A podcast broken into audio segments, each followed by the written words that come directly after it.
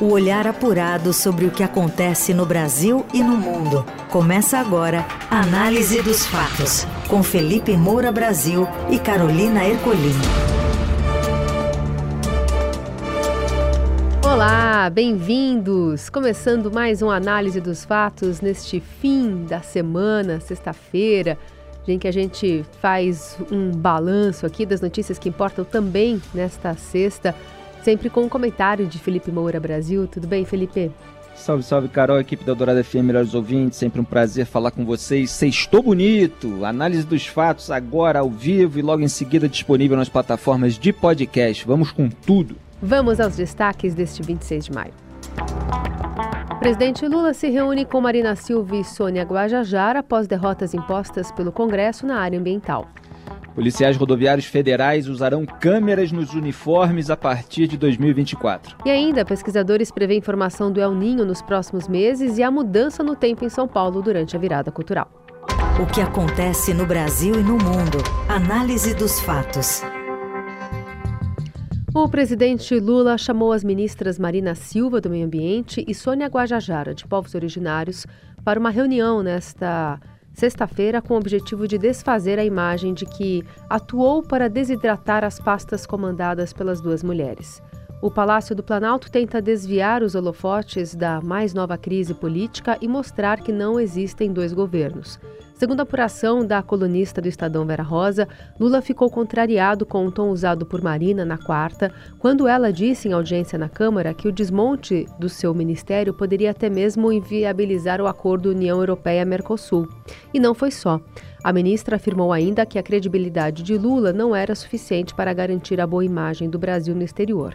O presidente também não gostou de ver Guajajara admitindo frustração e até um pouquinho de falta de empenho da parte do petista para reverter o quadro de descalabro nas negociações com o Centrão. Ao longo do dia, Lula fez vários gestos para mostrar que tudo estava como antes na sua nova temporada à frente do Planalto. Além disso, indicou que pretende virar a página das turbulências com uma pauta positiva tanto ele como o vice Geraldo Alckmin anunciaram um corte de impostos para carros populares de até 120 mil reais e na semana que vem deve ser lançado o Desenrola, programa sob medida para ajudar os endividados a sair do vermelho. A classe média é o foco das novas medidas. Embora Lula tenha dado aval às mudanças aprovadas pela comissão mista no Congresso para depenar o Ministério do Meio Ambiente e Povos Originários, a estratégia articulada para o encontro com Marina Guajajara é passar a imagem de normalidade. Ao broadcast, o ministro das Relações Institucionais, Alexandre Padilha, disse que a saída de Marina do governo não foi discutida e, segundo ele, a ministra tem um papel importante de sustentar a agenda ambiental do governo Lula. Bom, é, os interlocutores do Lula estavam dizendo ontem para a imprensa que o Lula se sentiu traído por Marina Silva no caso da decisão do Ibama. Quando os interlocutores falam a respeito daquilo que o Lula sente, eles não falam isso sem o aval do próprio Lula. Então vou traduzir para vocês que o Lula vazou para a imprensa que a Marina Silva o traiu. Ele fez isso por quê? Para se colocar como vítima da ministra do Meio Ambiente que defende decisões técnicas, sobre as quais, inclusive, falamos aqui nos últimos dias nesse programa. Então a retaliação lulista contra quem atrapalha lá os objetivos inconfessáveis do presidente, ela sempre chega. E é isso que está acontecendo no caso da Marina Silva, uma situação até parecida, não é exatamente igual, é, do que aconteceu com Jair Bolsonaro quando ele quis trocar o diretor-geral da Polícia Federal, porque estava incomodado com investigações que atingiam tanto seu filho Flávio é, quanto os seus aliados, e o então ministro da Justiça e Segurança Pública, Sérgio Moro, achava que não havia motivo técnico para que Jair Bolsonaro trocasse o diretor da PF, o Maurício Valeixo, na época. E de fato não havia. O Maurício Valeixo estava fazendo um trabalho técnico, mas o Bolsonaro quis trocar por razões mais do que políticas, de blindagem. Então o que, que aconteceu? Começaram a fritar o Sérgio Moro. As pessoas podem não gostar, discordar de decisões jurídicas, é, políticas, etc. Agora, naquele caso, ele estava é, defendendo ali que a Polícia Federal fizesse um trabalho técnico, como a Marina Silva está fazendo aqui em relação ao IBAMA. As pessoas podem eventualmente discordar e tal, mas o que houve no governo foi aquela reação de pressão política em cima do IBAMA, do presidente do IBAMA, da parte técnica ali é, que o presidente do Instituto seguiu. E a Marina Silva ficou é, indignada, dizendo que um governo republicano e democrático ele precisa seguir as decisões técnicas. Então isso já incomodou bastante. Aí veio a, a votação no Congresso Nacional sobre a reestruturação da esplanada, e aí o Centrão abocanhou partes do próprio Ministério do, Meio Ambiente, quer dizer, retirando o poder da Marina Silva para o comando técnico da pasta. Porque eu digo técnico, é, não é que não se possa ter discordâncias técnicas em relação à Marina Silva, mas é que é como o governo vendeu isso ao longo da campanha eleitoral do presidente Lula. Marina foi tratada como a ícone do ambientalismo, que estava se associando àquele projeto, etc. E agora o Lula tem outras prioridades. E aí, é, isso ficou muito claro nesse movimento. O medo dele em relação ao presidente da Câmara, Arthur Lira, a falta de defesa mais enfática, como foi colocado pela própria Guajajara, para que se mantivesse ali é, alguns, algumas bandeiras que foram é, é, empunhadas ao longo da, da corrida eleitoral, e você tem esse desgaste, esse ruído que o Lula agora tenta contornar para ele próprio não acabar desgastado, como eventual saída da Marina Silva, porque afinal esse governo é, faz aquilo é, é, faz o contrário daquilo que promete ao longo da campanha eleitoral. É uma novela muito interessante para se acompanhar. Na Eldorado, análise dos fatos. A Polícia Federal concluiu que o deputado André Fernandes, um dos autores do pedido da CPI dos atos golpistas, incitou a prática de crimes no dia 8 de janeiro. Em relatório enviado ao ministro Alexandre de Moraes, do Supremo Tribunal Federal, a PF destacou duas publicações feitas pelo deputado. Em 6 de janeiro, Fernandes escreveu: Neste final de semana acontecerá na Praça dos Três Poderes primeiro ato contra o governo Lula e estaremos lá. Já no próprio dia 8, o deputado publicou a imagem da porta do armário de togas do ministro Alexandre de Moraes arrancado e levado por golpistas, e junto à foto escreveu também: Quem rir vai preso. Para a PF, se a primeira postagem parece não ser explícita a incitação, na segunda, depreende-se que o deputado coadunou com a depredação do patrimônio público praticada pela turba que se encontrava na Praça dos Três Poderes. A polícia argumenta ainda que o deputado conferiu ainda mais publicidade à depredação. Nesta quinta, Fernandes disse lá na CPMI dos atos que defenderá os interesses dos patriotas. Quando a relatora aqui diz que houve uma tentativa de golpe, até parece que já se concluiu a CPMI, já tem relatório, nem precisa mais da presença, porque a gente está para investigar. Ela parece que já investigou. Mas para tranquilizar o coração do povo brasileiro, é um voto, relator é um voto. Existem outros votos, existe relatoria paralela e nós não desistiremos do nosso povo brasileiro e dos patriotas presos inocentes. Obrigado, senhor presidente. Estadão Verifica também analisou postagens feitas por todos os 32 parlamentares titulares e os suplentes da CPMI no Facebook e no Instagram desde o dia das invasões. Buscas por palavras-chave detectaram 56 itens sobre infiltrados publicados ao longo dos últimos cinco meses como forma de influenciar a opinião pública a favor da abertura da investigação no Congresso.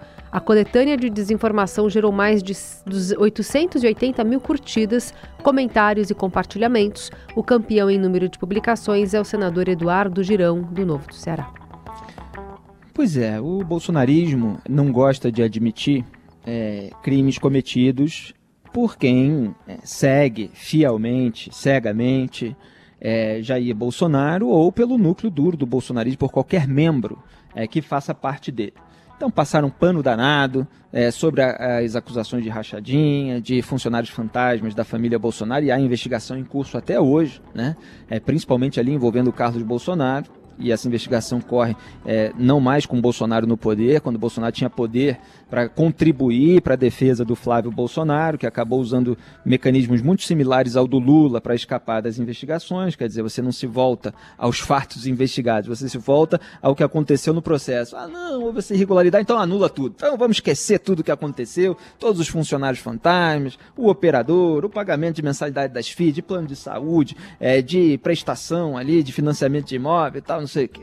Bom, é, houve uma passada de pano por parte dos aliados, por parte dos propagandistas, que faturam alto, né, sempre que puxam um saco é, de um presidente da República ao longo do seu mandato.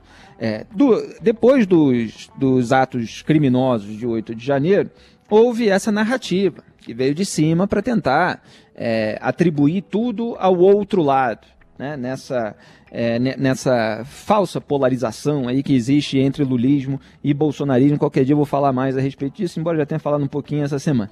É, é claro que quem invadiu ali a Praça dos Três Poderes, os três prédios, é, e acabou depredando o patrimônio público, era tudo bolsonarista, era tudo gente ali que vivia nessa bolha virtual, é, que queria intervenção militar com Bolsonaro no poder. Era essa gente. E aí veio a desinformação. Tá bom.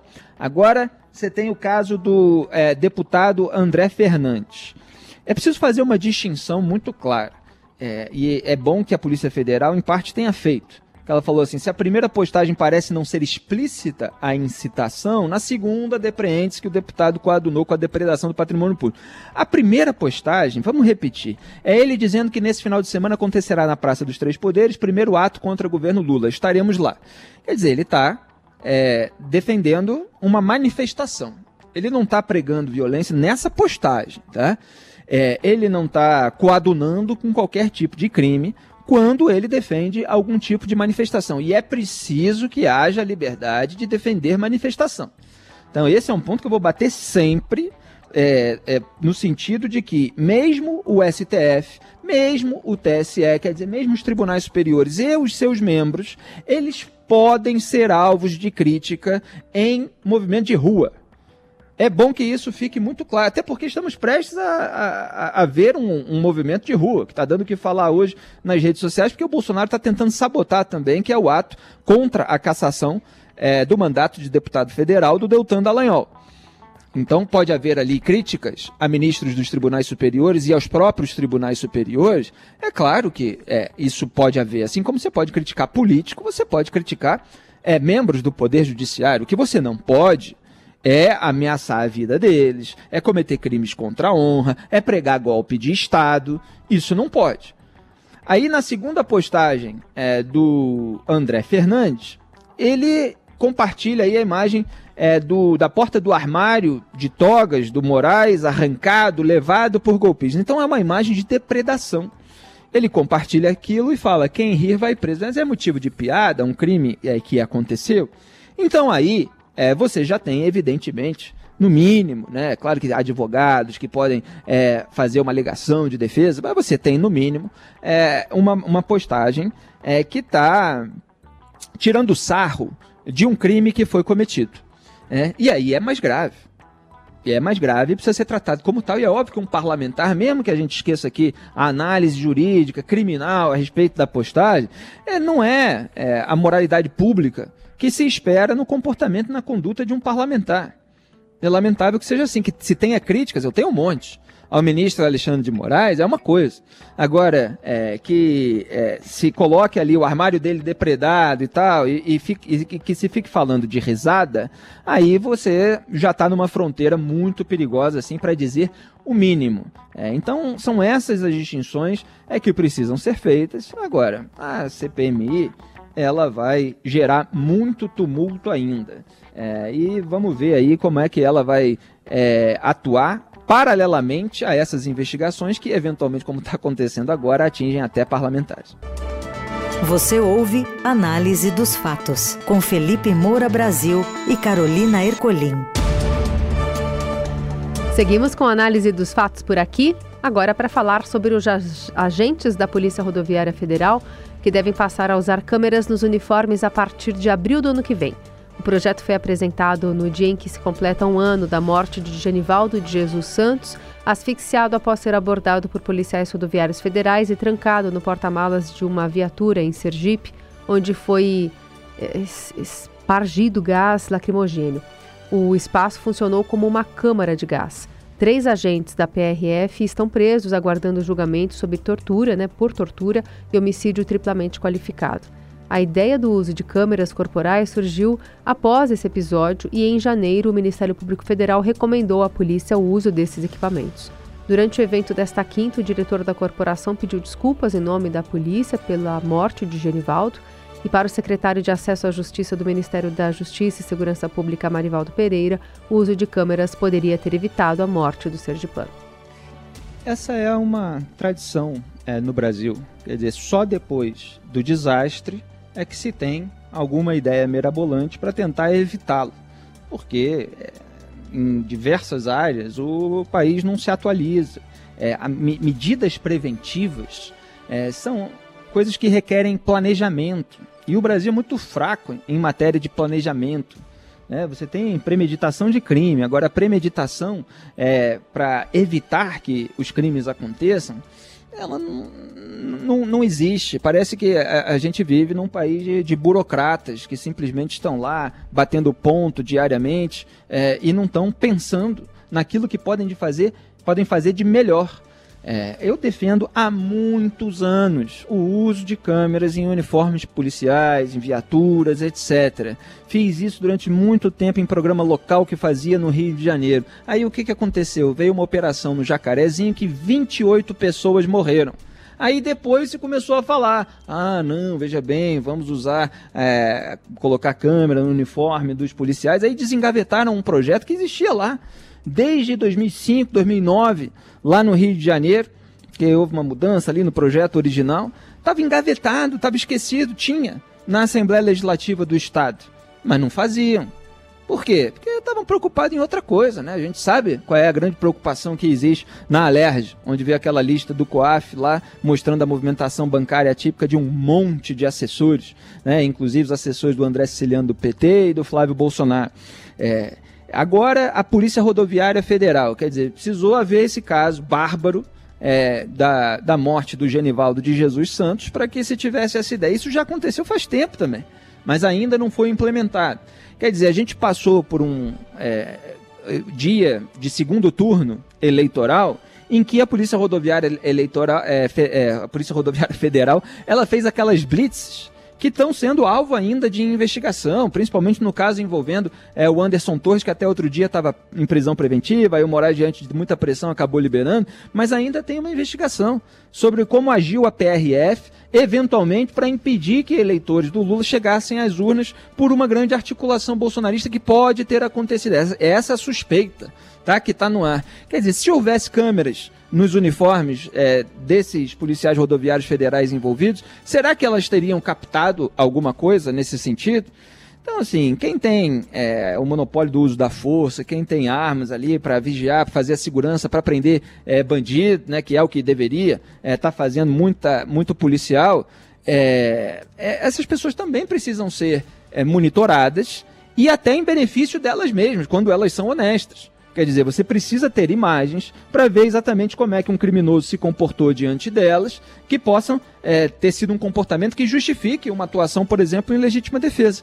Porque quando acontece um escândalo, você tem gritaria da, da turma dos direitos humanos de um lado, da turma dos policiais do outro e tal, e ninguém está preocupado exatamente com a singularidade do episódio. E é as, são as especificidades daquele episódio que as imagens muitas vezes captam para a gente poder analisar e para o Poder Judiciário julgar melhor.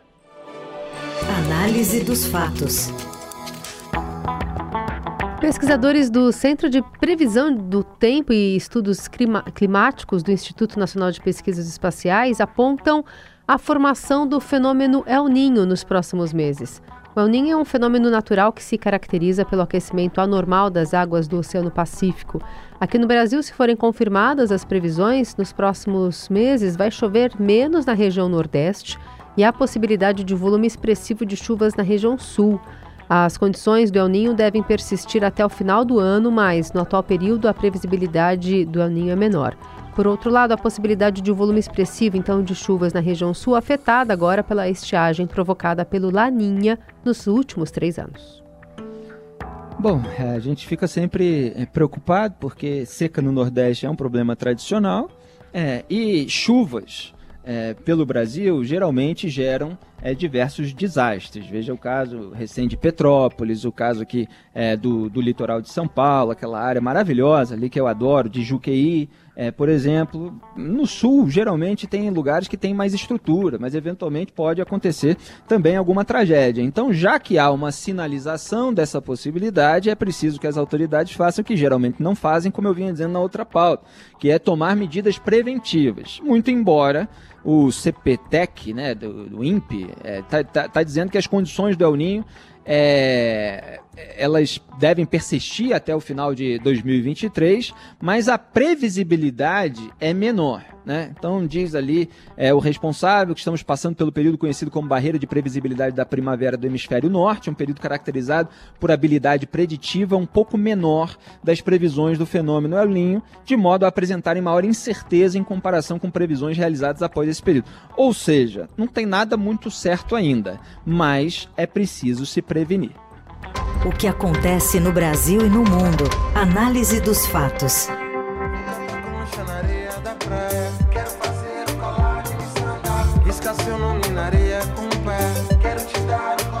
E tem virada cultural neste final de semana em São Paulo. Ao todo serão 500 atrações espalhadas pela cidade entre sábado e domingo, com algumas novidades. Apenas o palco do Vale do Anhangabaú vai manter a ideia original do evento e ficar ativo por 24 horas. É nele que se apresentarão atrações como Isa, Glória Groove, Baiana System, que a gente está ouvindo aí, e ao seu Valença. E haverá uma homenagem a Rita Lee com seu filho Beto Lee, Manu Gavassi e Paula Lima.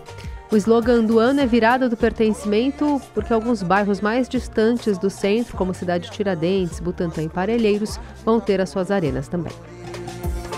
Bom, Rita Lee merece todas as homenagens, é absolutamente natural que após a sua morte, a virada cultural faça essa homenagem. Nós comentamos aqui sobre o desprendimento, a independência, a autonomia, ela não pertencia exatamente a uma tribo específica, nunca é, se curvou aí para para essas patrulhas político-ideológicas, nunca ficou bajulando político é, para conseguir espaço, conseguiu pelo talento, seja no rock, no pop, na música popular brasileira. Então ela precisa sim ser reverenciada. E há grandes presenças aí, a Isa é uma, uma voz bonita pra caramba, mais jovem, Alceu Valença, sempre um craque, adoro ir aos shows dele, me divirto horrores, é uma figura engraçada e com grandes clássicos aí, como Anunciação, né? Tanta música boa.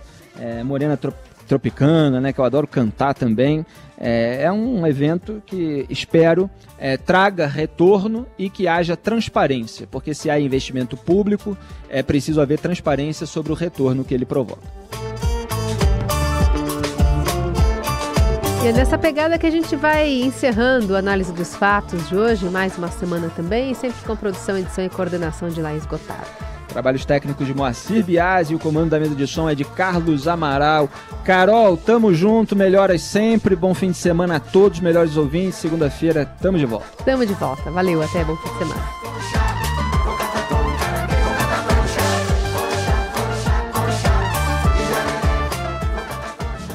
Você ouviu Análise dos Fatos. Se você perdeu esta edição ou quer ouvir de novo, acesse radioeldorado.com.br ou assine gratuitamente o podcast no iTunes, Google Podcast, Deezer ou Spotify.